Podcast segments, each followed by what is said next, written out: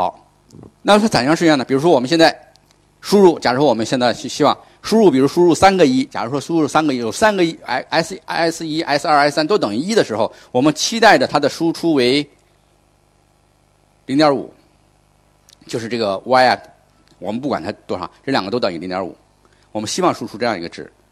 那么训练的开始呢，就是先输入三个一，然后呢，这里的 W 四一啊、四二三这些权重呢，我们先最初的开始随便随机啊，赋值赋予一个零到一之间的一个小数啊，随便先初始化。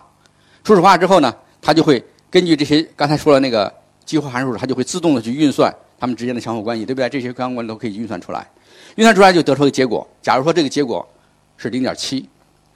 那么零点七和我们预期的零点五是不是有零点二的差别？是，这是我们把它称之为一个误差。把这个误差呢，我们再根据啊这个误差我们知道之后，比如差零点二，我们就要回过头来去调整这些权重，它的连接，它的系数，我们就改了，按照一定的算法改。它有个损失函数啊，有个有损失函数，这个因为涉及到太专业了，我就不展开讲了啊。它有一种方法，就把它去修改掉。也把它修改掉，修改掉之后，再把它三个一输进去，它可能它的误差原来是零点七，现在下一次训练就变成零点六了。这样训练，想想没有？训练一万次，那可能最后它在输入三个一的时候，它的输出就可能是零点四九九九九九九九，误差无限逼近于我们预期的值。只要我们满意了。你就可以停下来不训练了，OK，这小朋友可以不训了，你这这个动作练成了，去可以打比赛了。那好了，OK，你就去换个输入，换其他的输入，然后它就可以预测出来新的值。这个呢，就叫做误差传递的反向传播，就叫 BP 神经网络，反向传嗯反向嗯传播的一个神经网络，就是把误差这么调整，不断的训练，那么最终它得到了一个模型，就是。它的权重值，我们只要保存上，就是神经元的连接，我们搞清楚之后，呃，确定了之后，那么这个模型呢就可以用来进行比赛了、预测了，啊，所以说呢，我们的神经网络的它这个训练过程呢，就是首先建模，建模就是设定有多少个神经元啊，怎么去呃这这个这个多少个这样的一个节点呢？这就是建模，啊，建完模之后呢，用大量的数据去训练它。去训练，反复的训练它，训练它，直到它的训练误差我们满意为止。啊，小于某一个值，我们认为可以了。然后呢，怎么样？就用来预测新的数据。啊，这个呢，就是人工神经网络的工作过程。啊，是不是很像我们小朋友学习的过程啊？非常像。啊和我们人类思维的过过程呢，是比较接近的。当然，这还是一个基最基本的神经网络。那么看啊，一二零零六年啊，这又是我们这个这个深度学习的这个鼻祖，这个也是大，哎，都能能写上名字的都是牛人啊。那么一般人不会挂上到这里的啊。Hinton 啊，他提出了更加符合人脑思维模式的深度神经网络模型，也就是把这个层数啊。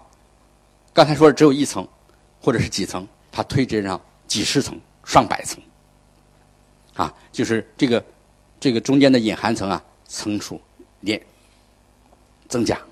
那增加了就像我们的大脑一样，我们大脑皮层里有很多很多这种神经元，就是把它密切的连接起来。连接起来之后，它当然是这里这里线就无数无数多了，对不对？啊，然后呢，输入的话，节点的话呢，可以是。呃，几十个，甚至是几百个，甚至上千个、上万个都可以呢。这输入的输入的数据，啊，输入的呃数值，输出当然也也可以有很多啊。这样的话呢，我们再进行对它进行训练，一样的，刚跟刚才的最基本的这个方式一样的训练，调整它，调整这些线的连接的强度，也就也就是突触的连接强度啊。训练好，误差达到一定的呃预期之后啊。我们就可以用来进行啊使用了啊，所以说呢，我们可以想象啊，深度神经网络它需要的计算量是非常之大的，对吧？我们可以看那个 AlphaGo 的时候，它用了多少个 CPU 啊，多少个 GPU 啊，在那算，是吧？每一小时耗电多少啊？多少美元的电？啊，就是是这样，是这样的。它需要大量的计算，反复的计算，所以说它对算力的要求是惊人的。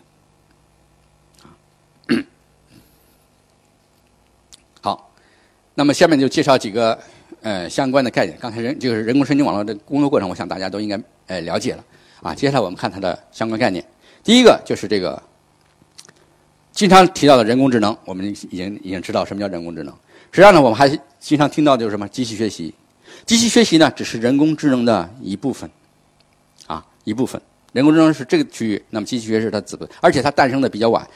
人工智能是一九五六年啊出现的，这概念是一九五六年出现的啊。那么到上世纪八十年代，有了机器学习的概念。那么深度学习又是机器学习的一部分，啊，也就是刚才说了，神经网络有有浅的，就是有几层的，你把它加深啊，层数加深，那就变成了深度学习，啊，就是等于它更复杂了，更接近于我们人脑的这种思维过程了，啊。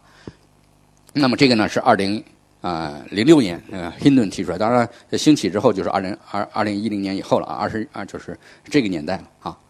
另外呢，还有就是我们经常提到的机器人，啊，那么机器人呢，实际上呢，也属于人工智能，但是呢，它比人工智能概念还要宽泛，因为它机器人的话，它要会动、会看东西、会定位，是吧？需要一些电器的机械的结构，需要一些很多的呃行动规划呀、通讯呐这些东西，这些东西呢，它的范围要要比人工智能要宽啊，就是他们这三这四个概念之间的这。呃，联系呢，相互关系呢，我给大家介绍一下，就是这样子啊。好，接下来呢，我还呃给大家介绍一下这个呃非常热的，就是这个机器学习啊。什么叫机器学习？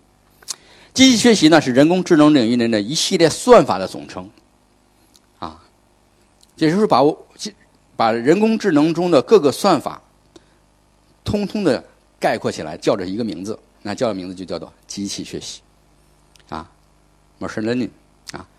那么，机器学习又分为几大类啊？这当然，这这这类是非常粗的划分了啊！我就因为不可能再讲太专业，是非常粗的划分。大概有有那么这三类：第一类呢叫做无监督学习；第二类叫做监督学习；第三类叫做强化学习。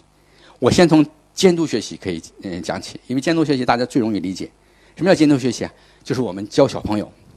我看到小朋友了，我告诉呃有一个小有一个两岁三岁的小朋友，我拿出来一个葡萄。你看看，这个是葡萄，可以吃，你尝一尝吧。这是葡萄，然后再拿出来一个香蕉，告诉他这是香蕉，啊，香蕉是这个样子的，长长的，黄个皮的，对不对？教他，啊，他下次见到香蕉，他就会说，哦，这是香蕉，我要吃香蕉，哎，我要吃葡萄，我要，他会学习。也就是说，有人告诉他这是什么，啊，然后他反复的训练，反复的训练，他就知道，哦，这个是香蕉，那个是那个是葡萄。下次他见上了。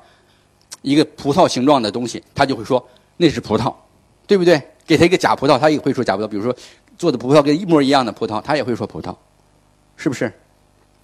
啊，这个呢就是有监督学习，就是监督就是有一个人在教他。啊，我们实神经网络学习的话也是，我们把数据打上标签，打上标记，分好类，然后训练它。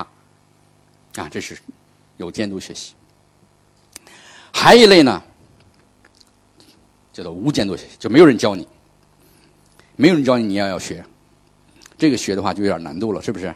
这个举个例子很简单，就是比如说我们自然界啊，我们这地球上生活着两百多万种生物，那么生物的话，生物学家就会把它怎样逐一分类。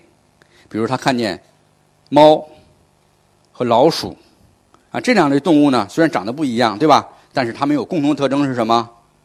都有一条脊椎。我们把它鉴定为脊椎动物。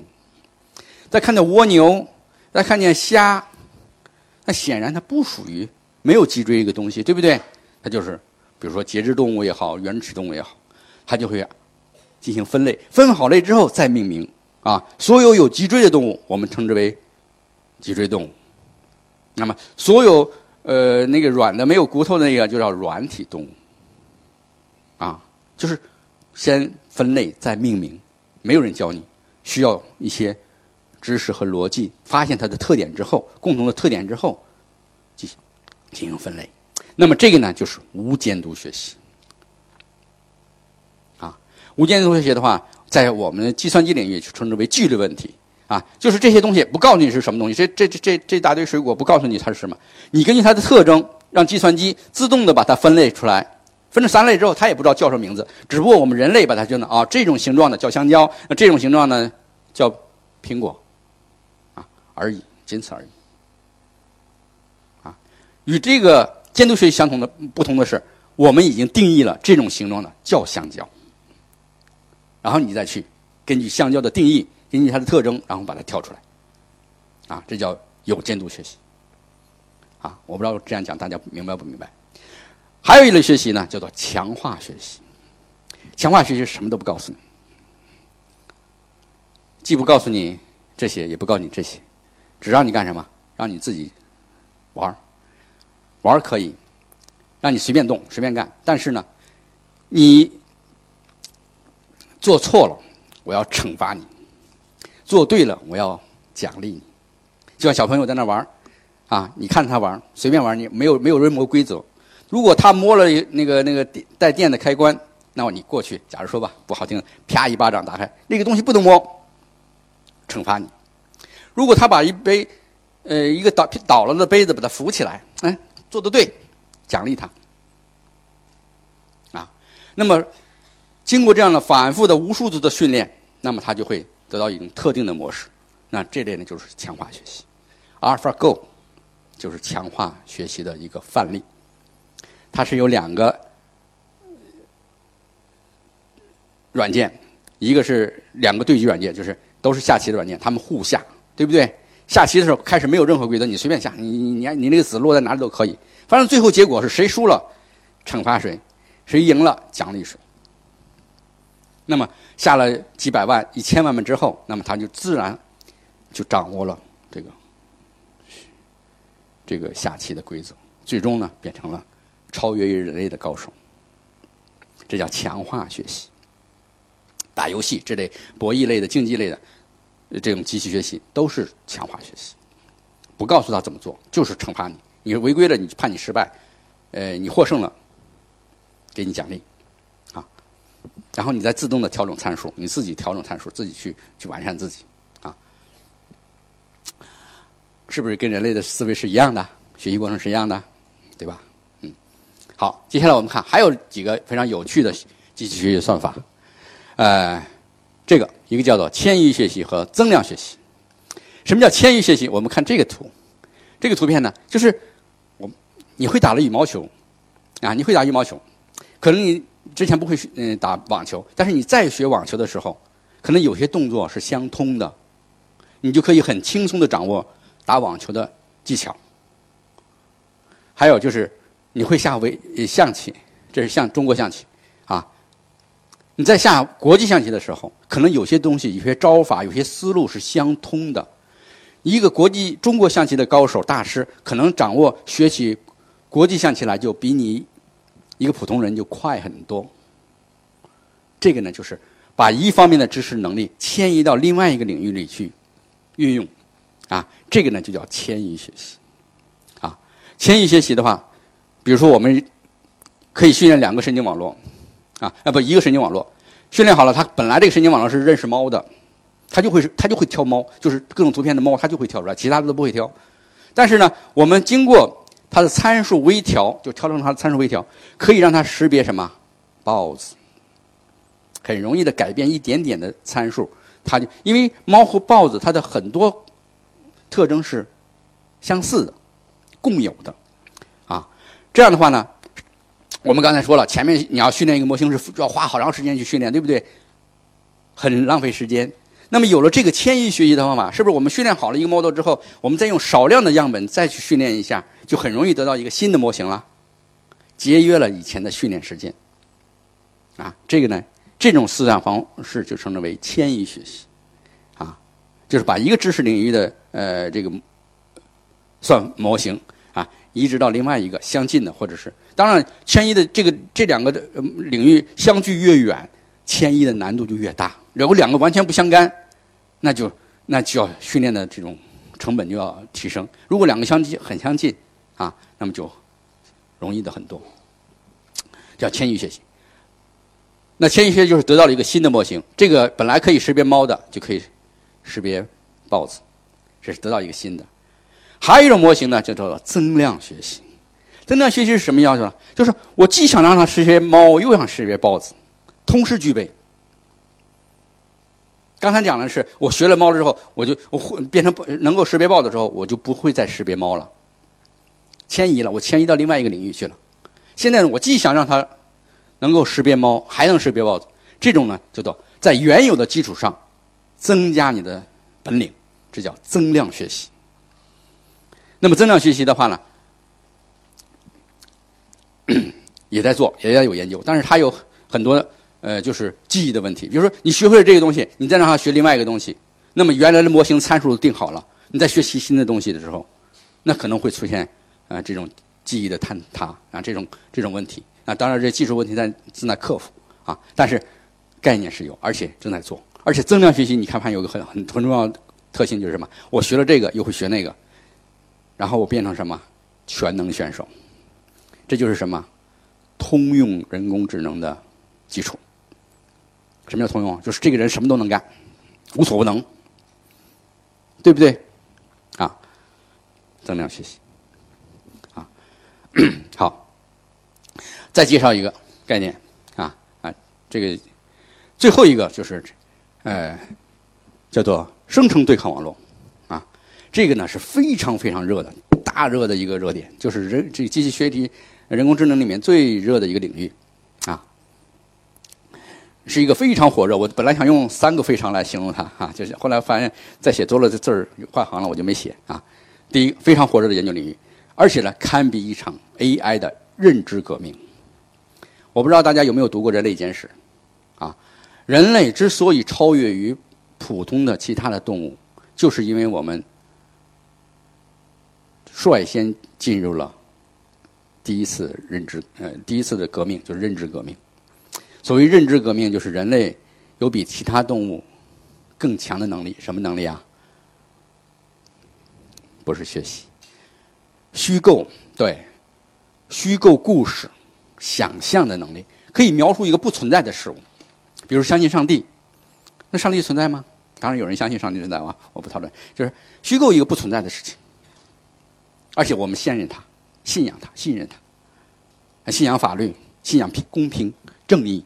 这些都是人类虚构出来的啊。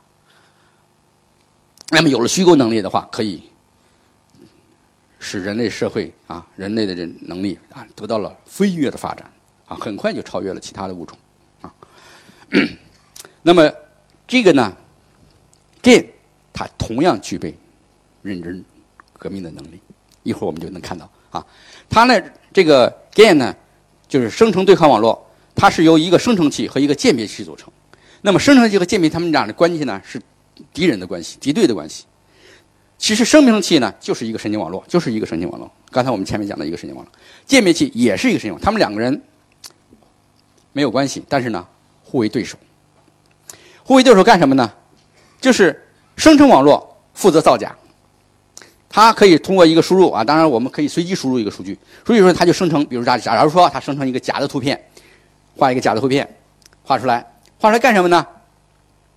让这个鉴别网络，这里叫判别网络一样的啊，它负责识别这个图片是不是假的，啊，如果它判定这个图片是假的，那好了，OK，你输了，你输了就干嘛？回去再重新生成一个真的去改，自己改，自己想办法再去生成，改自己的参数再去生成一个假的图片。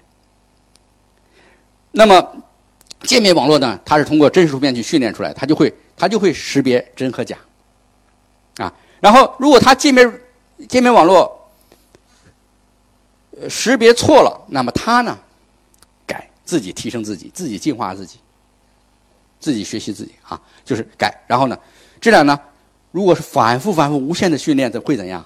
是不是生成图片越来越逼真？鉴别的水平越来越高？他们就是互相对抗、互相进化，两个人都在进化，不断的进化，进化的非常非常聪明，聪明到什么程度？生成的假的图片，最后鉴别网络识别不出来了，它只能说有一半的概率猜对是真的或者假的，因为你要么真要么假嘛，对不对？那你猜对猜错都是百分之五十的概率啊！只要达到这种程度的时候，我们人类就满意了。哦，OK，你们都达标了啊！这样呢，生成的图片可以以假乱真，可以生成什么虚拟的、创造的，是不是人类想象不到的图片？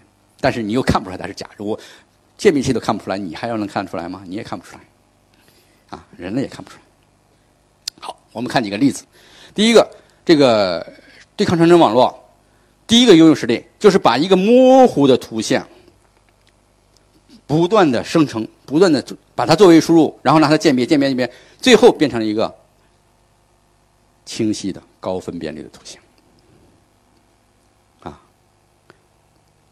还可以把一个局部的图像，比如这一个人只拍了这么四分之一个脸，最后呢，他通过想象力。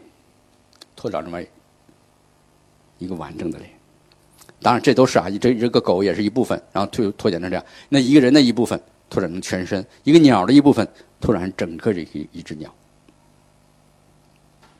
这只鸟这些东西都是算出来的，都是虚构出来的啊。这是一个，还有一个呢，就是去遮挡。比如说，这人戴着眼镜。那么，我可以通过生成对抗网络，使他眼睛去掉。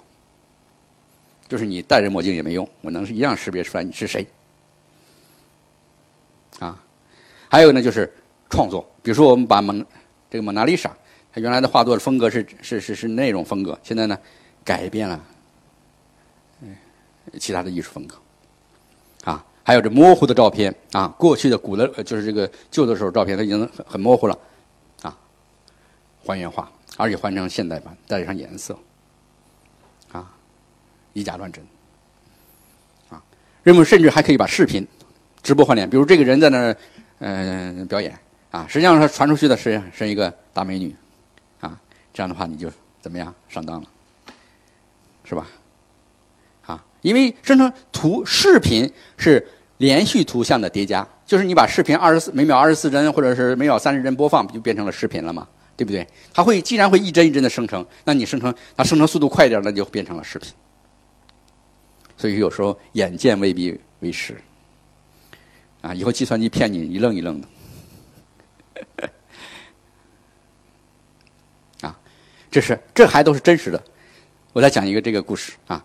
二零一八年十月，一个法国艺术创作呢，使用这种对抗生成网络算法，生成了一幅啊，这是埃德蒙德。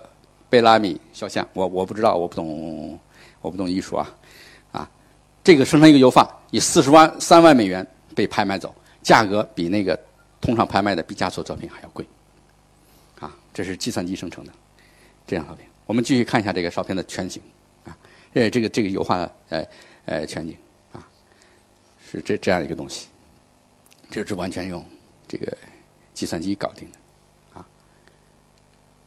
那么。它的签名非常有意思，啊，它的签名实际上是用的是吧？这是人工智能嘛？它的签名是用它的目标函数，也就是说，它是刚才的误差函数，它用它这个函数来签名的。所以说，知道这是假的，他还他还挺诚实，啊，是不是？啊，所以说他有创作能力，甚至现在有人在研究，给你一个脚本，给你一个故事脚本，让你编剧编电拍电影，生成电影。就是我我说一个故事，然后你给我，呃，让让让这个对抗生成网络拍一部大片出来，他有这个能力，是不是？我们人类的创造力他已经搞定了，好，呃，接下来呢，我们就回到呃另外一个话题啊，就是人工智能技术在这个中医诊断中的这种应用。我们知道中医是什么？看病对吧？中医目前有很多争议，是吧？有的人认为它不科学，啊，有的人认为它很神奇，啊。那么，人工智能能不能应用在中医里面？可以还是不可以？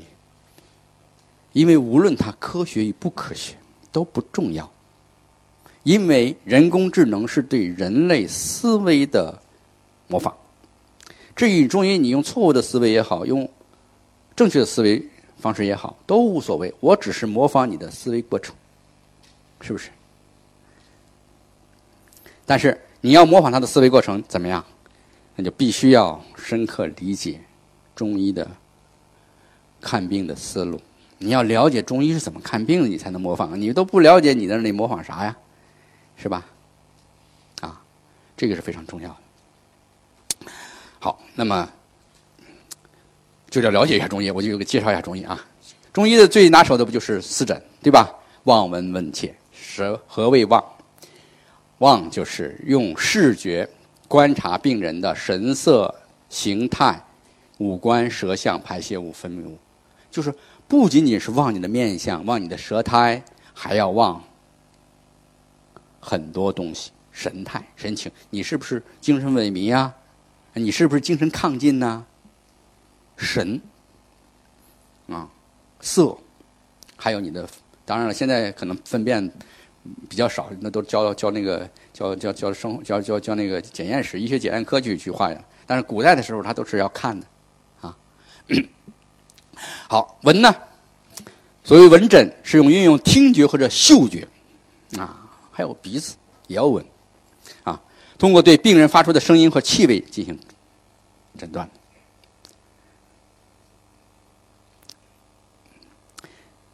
问诊。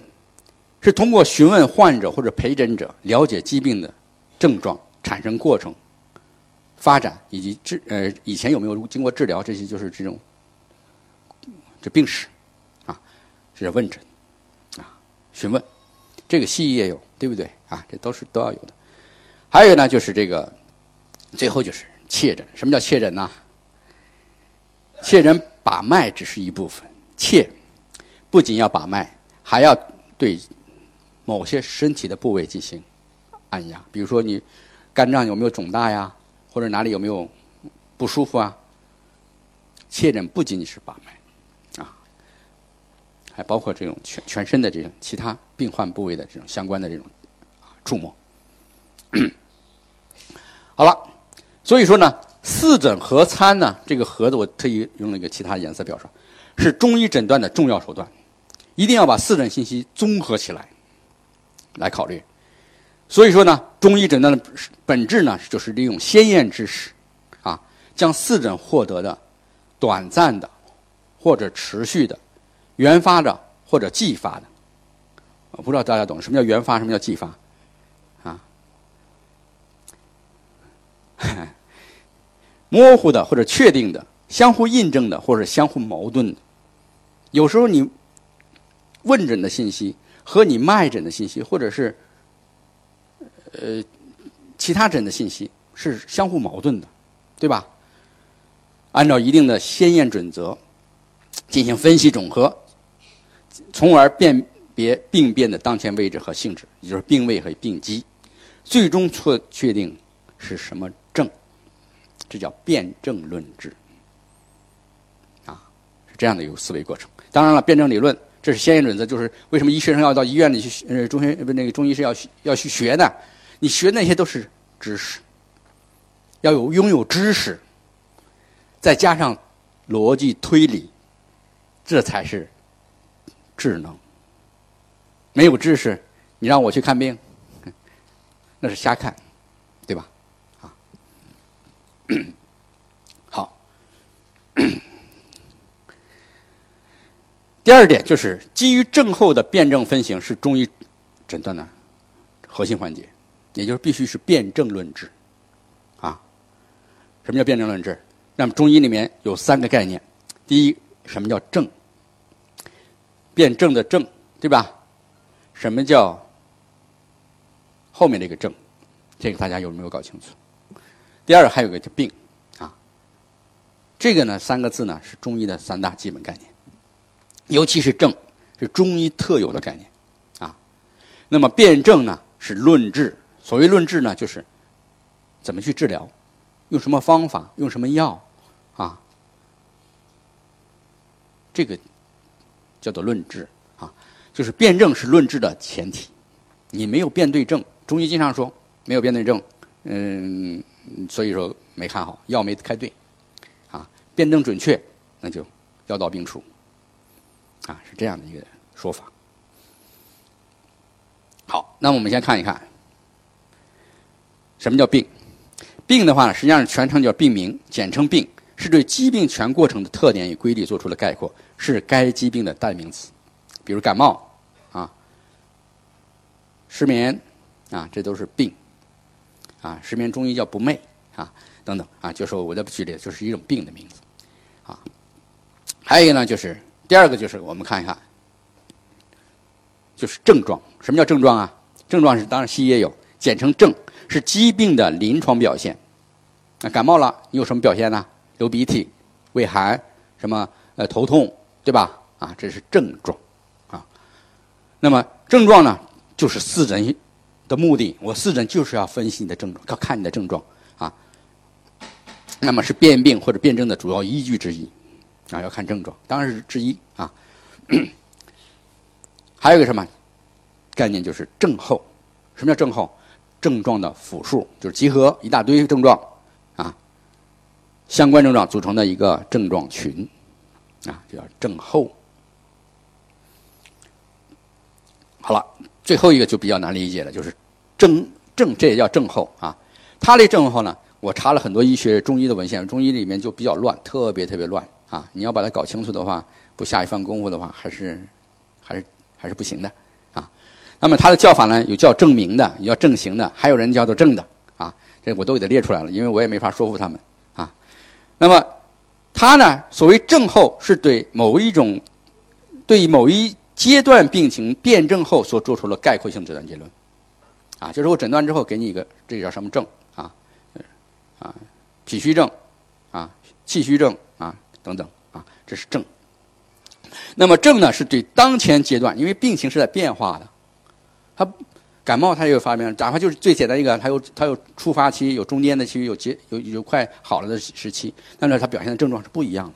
所以说，不同症阶段的症状，它的病因、病机、病位。啊，把它归纳总结成为一个诊断结论。这个诊断结论就用来进行论治啊，就是开药的啊，怎么去治疗的。它受疾病变化的影响，在疾病的不同阶段有不同的表现形式。所以症是在在同一种病的过程发展过程中是变化的，它一定要辨证去论治啊，这是中医所强调的这个呃观点的核心啊。所以说我把它列为。啊，基于症候的辩证分型是中医诊断的核心环节。好了，那么中医还有其他特色，那这简单的介绍一下。比如说，中医辨证与辨病的论治是中医诊断的特色之一。主流中医认为，辨病为先，辨证次治。首先先辨病，以病为统领，然后呢，根据病的不同、不同的阶段，然后我再进行辨证。啊，这是这样的一个说法。第二个，就是有矛盾的时候，脉证不同，比如我切脉。脉搏、脉象和症状，其他症状不不符的时候，啊，既可以舍症从脉，也可以舍脉从症，那就是根据经验了。这个东西没有原则了，第三个就是以症为据，从症辩证，还是关键是以症状为据，从症辩证。那症状相同的不同的病，怎么样？就是异病同治。症状不同的相同的病。那么我用的方法也不一样，叫做同病异治，对吧？这是中医的呃思维。那大家有的有的有的有的人在笑啊，他是这样的一个思维方式。所以说他老在中医就是自称中博大精深这样，他难就难在他没有一个标准的临床路径啊，就是比较麻烦就在这里，就全靠经验啊。好了，那接下来呢？我们我们要搞人工智能的话，还要处理一些呃例外意外情况，就是这个常见症和疑难症的处理方法。那么就要给出定义，什么叫常见症？常见症呢，就是临床常见，症候比较单纯，典型就是很简单啊。这种病感冒它很非常简单，那么就是常见症啊，证明规范，习用的证。那么疑难症呢，就是临床表现繁多复杂，非常少见，而且呢病因病机搞不清楚，也不知道。怎么得的病？怎么回事都不知道，啊！最后呢，导致症型难以分辨，因为辩证论是首先要辨清楚、搞清楚症型，才能去论治。你症都搞不清楚，就没法弄。最后呢，就临床效果，嗯，治疗效果不佳或者是无效，啊，这种呢就是疑难病。疑难病到谁手里都是啊比较挠头的。老中医见了他也见的比较少，因为少见嘛，训练不足啊。我们需要大数大数据去训练他。人也是这样，啊，对吧？好，那么再总结一下。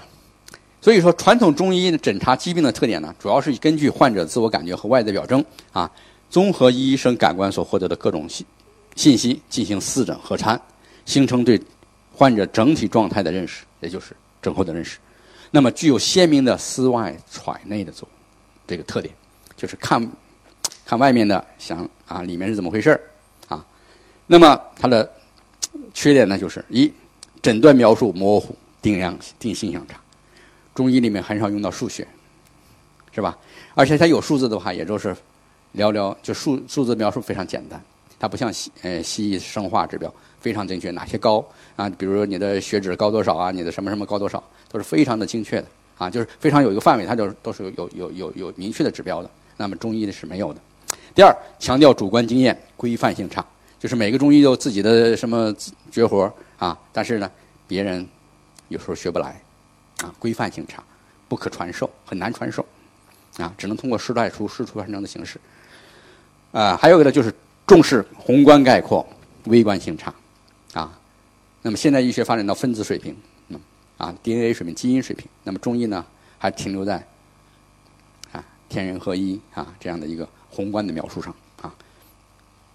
所以说呢，中医智能诊断呢，是一个非常艰巨而庞大的工程。啊，不是那么嗯说说就干就能搞定的啊，嗯，那么现状呢是这样的。当然，我也在这个领域里也也也摸爬滚打了很多年了啊。嗯，信息技术呢，在中医诊断里的应用呢，国内的学者呢，主要是侧重于脉诊和舌诊的方法研究比较多啊。就是呃四诊中啊，就是在四诊中这种这种研究的话，主要侧重的脉诊和舌诊。那么温诊和望诊啊，啊不是，这个闻诊和问诊，那么以及望诊中的神形气，切诊中的按诊都是比较难的。刚才说了，对不对？你按着肚子什么感觉？这东西你没个机械手，你怎么搞啊？是吧？啊，脉诊可以通过传感器，它固位置固定。那些其他位置不固定的地方，你没法去描述它，很难去搞。所以说呢，研究报道不多啊。这个呢，就是上海这个道生搞的一个四诊仪啊，这个我们学院也有。那我觉得也没什么用啊。那舌象呢？假如说这个，比如说望诊的舌象处理的话呢，他们就是就是先用一个标准光照环境下，比如说一个一个呃多少纳米呃的光波照射之下之后啊，拍摄照片，拍摄照片之后呢，我们进行校正，当然还要校正，然后呢，检测被测的舌体哪里有什么。呃，这个比如说胎痕呐、黄颜色呀，啊，多少多少的去分析它啊，这样的一个过程啊。分析完之后呢，给出一些啊这些结论啊，就是中医的这些结论，比如说有这个这个是不是精液的多少啊？呃，这个这个呃瘀斑有没有啊？齿痕有没有啊？这些给出一些中医诊断结论啊。这些研究呢，其实呃，我觉得还是停留在表面上啊，嗯，进展不大，很多年都在搞。中医很多，但是呢，基本上是停滞不前的。那么我呢，就是呃，下面介绍一下我个人的一些这个对中医诊断的一些想法。呃，首先看一看呃四诊。那四诊的话呢，实际上呢，呃，如果和人工智能结合起来的话呢，首先呢，我们把四诊先分开啊，就是望诊。望诊的话，实际上刚才讲了，根据望诊的定义，我们就非常清楚，望诊要望什么？一个是脸色、舌苔，还有神态，那么就需要什么？机器视觉，啊，就是用一个摄像头来拍，呃，拍下来的人的，呃，呃，不仅是照片，还要有神态，要有视频，啊，然后进行 A E，就是人工情感识别，啊，进行判断他是喜怒哀乐，他精神状态是抑郁啊，呃，精气神的这些方面去去判断他，啊，然后根据这个中医的定义得出症状，啊，同理，闻诊的话呢，也需要嗅觉传感。还有听声音啊，它声音是不是洪亮啊，底气是不是足啊，啊，这些东西要去判断，也也要给一个症状。同这些其他的我就不念了啊，就是大概就是这样，都要做这些工作。那么这每一个环节呢，实际上都是神经网络啊，就是深度神经网络也可以啊，或者其他算法综合起来啊来做啊。那做完之后，有可能这些症状呢是矛盾的、相互印证的或者相互矛盾的，你还要进行个什么？进行判判决、呃融合。那这里面又有一个算法，也是需要一个呃呃机器学习算法进行啊训练的啊。那最后呢，得到一个症候群。但是这刚刚开始是得到一个症候群，接下来呢还要怎样？啊，还要最核心的地方就是说，把这些症候群要把它和症以建立关系来。那么这个呢，实际上这个模型里面呢，也是一个深度学习网络。啊，深度学习网络，啊，那么得到症型了之后，后面处方治疗，那么其实在中医这里面，这个是关系是比较明确的，就是只要你辨证准确，处方一般来说争议不大，顶多有些小的微调，比如一些加减呐，啊，有些这个嗯这个这个剂量的这个调整啊，啊等等啊，那么你看好处方之后，其实有没有效，我。不听中医说的什么有效没有？你说有效就有效了，我不信你的。我需要进行客观的疗效评价，就是你治好没有治好病，要建套建立一套疾病的评价标准，疗效评价标准。拿出这个标准来之后，有效病例我才拿进来作为数据训练用。如果没有效，那对不起，我不我不采纳。啊，那么这样的话呢？